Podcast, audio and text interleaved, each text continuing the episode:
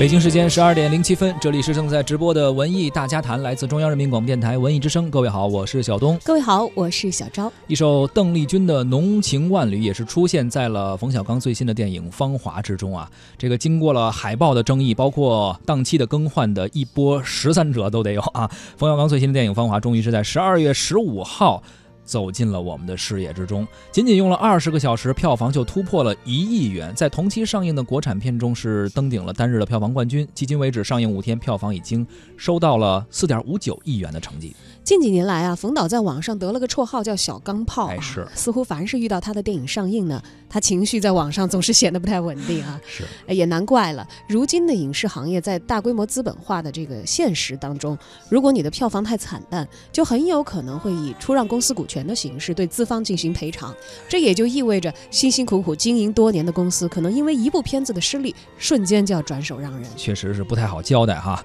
但是这一次呢，芳华似乎是让冯导松了一口气。呃，整个项目说是投资约一点三亿，呃，虽说票房至少得有七亿才能算是比较安全的回本，但是目前你看五天已经四亿了，眼看着破这个五亿应该问题不大，而且未来应该走势还是不错的，相信它回本甚至。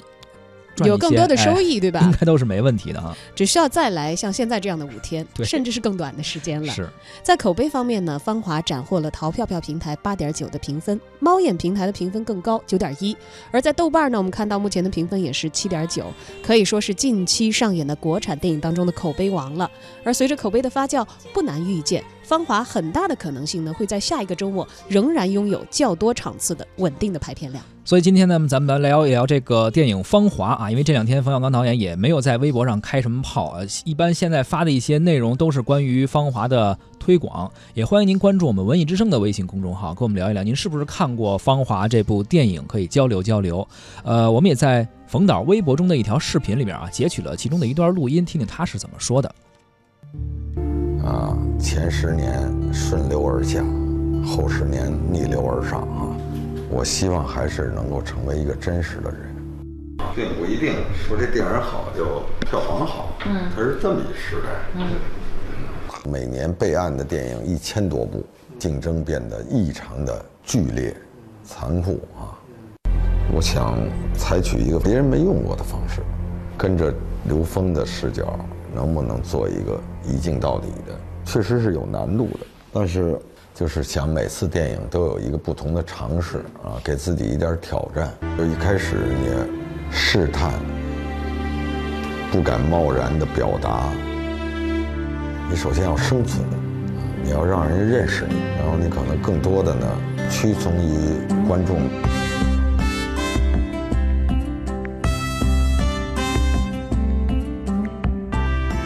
后边呢，就越来越这个条件各方面都好，就开始呢，就更多的要兼顾到这个搞创作的这个冯小刚。马云他们看完我们这电影，他说：“我看《芳华》这部电影，就像我又吃到了说过去的那味儿，它有我印象中电影该有的味道。”他们已经被风吹走。在天作为创作者的冯小刚拿出《芳华》，被许多观众评为是走心之作啊！淘淘呃，淘淘淘电影在豆瓣的影评中也是留言称，冯小刚这次应该是走心了，第一次能在他的电影中找到真实的情感的共鸣，故事的可看性不错，从青春芳华到残酷的战争，再到一切的幻灭，颇有些伤感。美术、服装、摄影、配乐都非常的出色，也成为了主要的加分项。片子拍的是非常的漂亮。用电影的视听语言来营造过去的时代氛围，这一次明显冯小刚是成功的。而这一点呢，也是文艺之声主持人任杰在看过《芳华》之后，大家赞赏的一点。百分制的话，我觉得应该能达到七十五分吧。主要给分项就是演员整体的表演、服化道啊，整个影片营造的那个怀旧的那个氛围啊是没问题的，就是让人代入感很强。它里边有一个镜头，就是呃毛主席逝世的时候，只是用一个沉重的一个鼓点咚咚，然后一个镜头就是在文工团门口的那个巨型的毛主席画像，然后从上面哗蒙上了一层黑布。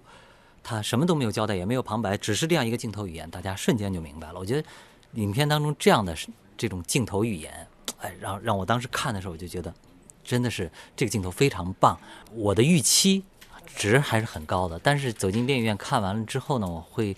呃思考一下，觉得离我的预期值还是有一定的差距。呃，创作者并不是说没有能力达到，而是可能要照顾多多方面的观众的需求，所以把它做成了一个。让大家都能接受的这样一个故事情节，这样一种段落来呈现出来。我觉得最打动我的，呃，是他在那个转业以后去当这个送图书的这个这么一个劳工，他带着一只呃假肢，然后去跟那个城管不是把他的车给扣了嘛，然后呃他去跟那个城管队长去要车的时候，然后跟这个城管队员发生肢体冲突。然后把他的假肢给打掉了。他的那个老战友正好看到了这一幕，然后就说斥责这个呃城管队员说：“你你敢打这个残废军人？”很多影院里的那个观众都在那个地方就掉眼泪了，就觉得很同情这个刘峰的命运，就觉得呃为我们国家付出了很多，但是转业到地方之后呢，并没有想象到是呃就是享受到应该像英雄一般的待遇啊，这是一个落差，所以让大家。在感叹现实的这个同时呢，会对他产生一定的怜悯，非常怜悯。都说艺术来源于生活，而《芳华》电影《芳华》讲的就是文工团的事儿。它的诞生也源自于冯小刚和编剧严歌苓他们共同的一个文工团的生活的经历。他们当年是一个在美术组，一个在舞蹈队。严歌苓曾经在军队待了十三年，从一九七一年十二岁入伍，一直到二十五岁退伍，他跳舞就跳了整整八年啊！年轻时的从军的经历也为严歌苓后来的文学创作提供了重要的灵感。二零一六年的四月，严歌苓完成了《芳华》的初稿。这部小说最早的名字叫做《你触摸了我》。这部时间跨度长达四十余年的小说，讲述了上个世纪七十年代一批有着文艺才能的少男少女自大江南北挑选出来，进入到部队的文工团，担负着军队文艺宣传的特殊使命。男主角刘峰就是黄轩饰演这个角色，是文工团里一个非常不起眼的男兵。刘峰暗恋上了面容姣好的独唱演员林丁丁。可当他经过几年的漫长等待，在自认为恰当的时刻向林丁丁表白的时候，万万没有料到得到的却是林丁丁的惊恐和拒绝，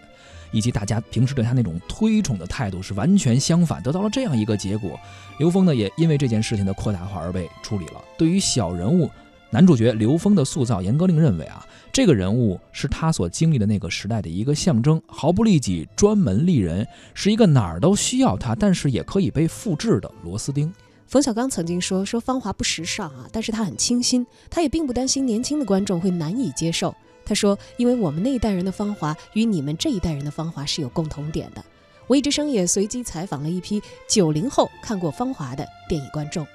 我还是非常喜欢这部电影的，它给我最大感受就是独属于那个年代的年轻人的荷尔蒙吧和青春的气息，就给我一种跟《阳光灿烂的日子》非常相似的感觉。个人认为《芳华》还是一部比较成功的电影，但是呢，可能因为我年纪比较轻，也没有经历过文工团那个年代，所以对于里面一些很细节的东西，或者说。冯小刚导演希望营造出来那种情感，我不能很好的去共鸣，所以我觉得在观影过程中，自己对于一些细节深处的东西，并没有很多的感触。但是我觉得不管怎样，这部电影还是给我们叙述了一个比较完整的故事，帮助我们年轻一代呢，更好的了解了当时的那个年代，当时的那些人，当时的那些事。我看电影的时候，《芳华》确实也给我带来很多感动，但是我觉得，呃，总觉得有些不痛不痒的那种感觉，可能是我觉得它的剧情太过于松散了，还可以。就是再深挖一些。总的来说，我觉得还是不错的，因为自己毕竟不是那个年代的嘛，也没有什么军人情节，而且自己也是今年刚工作嘛，反正看了以后还是挺怀念自己上学的那种青葱岁月的。还是挺有感触的，觉得芳华不仅是那一代人的芳华吧，也是我们每一代的芳华。作为一名电影学院的学生，对冯导的作品本身是非常期待的，但是这一次的芳华确实不行，所有的人物、剧情、转折处理的都非常尴尬，一切都是突然发生，确实没有达到冯导的做水平。冯导以后还是拍商业片吧。因为我一直看冯导电影看的比较多嘛，这一次去电影院也是冲着这个冯导他这个牌子去的。他带给我最惊喜的地方是他对于这个镜头的一个运用。然后我印象最深刻的是就是讲越战那一段啊，有一个六分钟的长镜头，就是从这个黄轩一开始他的一个视线开始，然后蝴蝶，然后两个士兵打闹，然后敌人一下子一。枪开过来，然后战争一触即发，然后非常惨烈那些画面，他的战友陷到沼泽里面，然后他们往上拉，拉不上来，最后好不容易拉上来的时候，战友已经断了气。就这个画面，就是一般我觉得很少有导演会用这种方式去表达。真的，这个六分钟的这个镜头就让你看，就是淋漓尽致的，也同时把那种战争的那种残酷、那种激烈、那种出其不意啊，我觉得表现特别好，特别到位。其实我感觉之前国内好像没有出现过这种特别有这种年代。好像我印象里边啊，上一次看到这样的电影应该是啊，应该是《白鹿原》，就就是类似于这种跨的年代很久，然后呢，就让人有一种这个时代在变迁，然后人呢只是其中渺小的沧海一粟的感觉。看了之后，在在电影院里面的时候，感受还挺好的，就是觉得他刚刚把那种感触都拍得很，就是很能触动人。但是你回过头看完电影，回想它的剧情的话，你就会觉得它剧情很弱，而且很多别扭的地方。对，所以就是我觉得这个电影就是就是评价两极分化的一个原因嘛。其实我是冲着女主角去看的，叫而是钟楚曦，因为特别喜欢她那种风格的女生。但是我看完之后，其实呃可能是期待特别大吧。看完之后觉得也没有期待中的那么的美好，就是本来会会以为会很感动，但是全程就没有哭出来。呃，他没有很从内心的打动到我。隔着几十年的时光，今天的年轻人也许对于冯导电影中言未尽之意无法准确的接收，但是文艺大家谈的媒体观察员八零后的胡克飞，显然在看过之后啊，咂摸出了那么一些比刚才我们听到九零后观众所说更多的一些味道。经历了点映、撤档、再点映，最终上映的《芳华》呢，可谓是吊足了大家的胃口。这两年呢，冯导的电影必摊上点事儿。不是排片有问题，就是跟哪个富二代阔少撕破脸了，要么就是大骂观众脑残，评分网站有水分。总之呢，不弄点事儿就不像是冯导的风格啊。但是这个芳华呢，冯导好像学乖了啊，即便是经历了撤档啊，至今也没有跳出来说点啥。看来是这杯苦水自个儿咽。这是一部大多数观众不太容易看懂的电影啊，也是一部即便是看懂了也不太容易体会到位的电影啊。还是那话。由于上映的时间不长，剧情在这里我就不剧透了啊！希望大家可以亲自去体会一下。我觉得其实哪怕你认为自己的年龄不足以去感同身受，但是这个电影呢还是值得去电影院看。因为呢有两种电影比较适合在电影院看，一种就是声光电特效特别好的，在家看体会不出来；另一种就是面面的需要思考的，你在家里看很有可能会睡过去。但是在电影院看呢，反正花了钱了，挺着就看完了。没准还能咂摸点滋味出来。芳华就是后面这种。对于冯小刚来说，其实找到一个合适自己的编剧挺重要的。从最初的王朔到后来的刘震云，到现在的严歌苓，这几个都是我认为比较优秀的作家。他们在跟冯小刚的合作中，都碰撞出来一些不错的作品。反观呢，这些年冯小刚没有这些作家支撑的作品，就显得惨不忍睹了。其实说白了，冯小刚是比较适合找到与自己有共同记忆和共同体会人合作的，比如说王朔。啊，当年的一样的大院的经历，有城城市的回忆、地域的回忆。严歌苓跟刘震云呢，都跟冯小刚年龄相当，并且都有入伍的经历。他们一样关注历史、关注人性，啊，一拍即合。而且严歌苓呢，更是和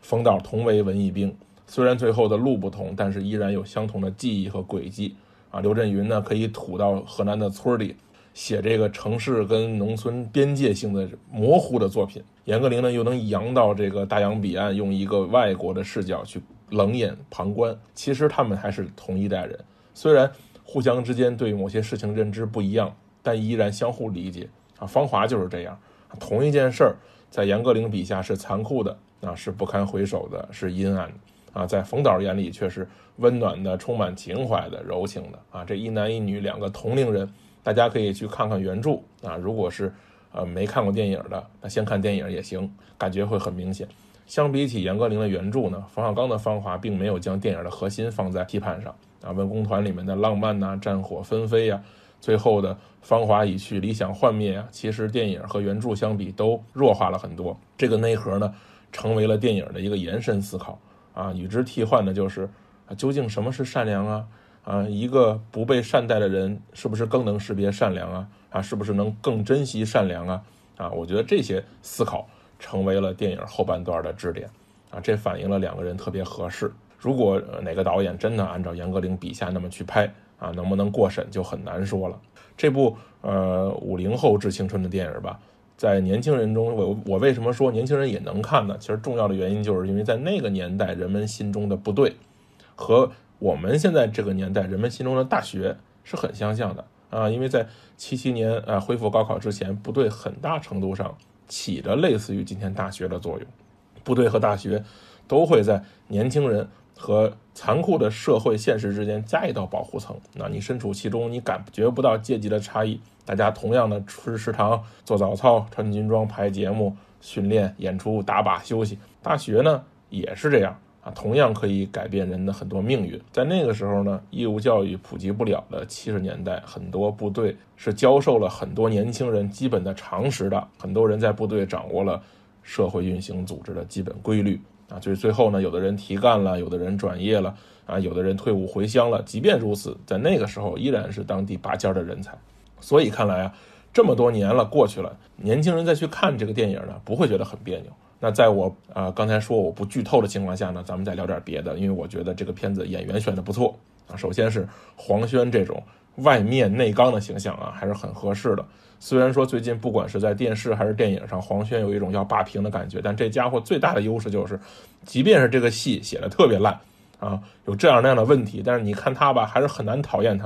啊，这就他的形象吧，他是一个很乖很好的人，这个很符合冯小刚要的那个活雷锋的形象。其次呢，他自己又是舞蹈学院毕业的啊，虽然是学音乐剧的吧，但起码算是半个科班的啊。其次，女演员找的也不错啊，虽然。没有什么名气，不是大明星，但是冯小刚要求不要整容的，要有艺术功底的，整个感觉一下就出来了啊！文工团嘛，啊，就是那种清新稚嫩的，虽然一一开眼还是胳膊大腿满天飞啊，但是一点都不媚俗啊，看着这个艺术性还是挺强的啊。音乐呢，其实可能是我的职业病啊，比较在乎电影里面的音乐，大部分国产电影的音乐都可以忽略不计。虽然说近两年呢，比如说董冬冬和陈曦两口子呀，张英俊什么的呀，都在给这个电影写音乐，有些这个主题曲也很火。但他们还是偏向于一些主题，但对于那种大的场景音乐，还是乏善可陈的啊！你去看看好莱坞的作品，你去看看欧洲作品，他们那些大的交响乐铺底，你看看听听那些汉斯季默的音乐啊，就完全不一样。这次呢，其实这个里面的音乐啊，我仔细听了听啊，好多都是红歌重新配器的。我仔细看了看这个最后刷出来这个字幕啊，音乐总监是赵林啊，赵林呢是谁？赵林是赵季平的儿子啊！我一觉啊，那我明白了。这个音乐做的还是比较扎实的啊，那种时代的氛围，你去听那个交响乐团的铺底，一下就出来了啊。这个可能对于呃老一辈儿的人来说，听到这样的音乐啊，其实又是一次回忆杀。我个人呢特别喜欢二年前冯导在《甲方乙方》里面一段台词，就是一九九七年过去了啊，我很怀念他。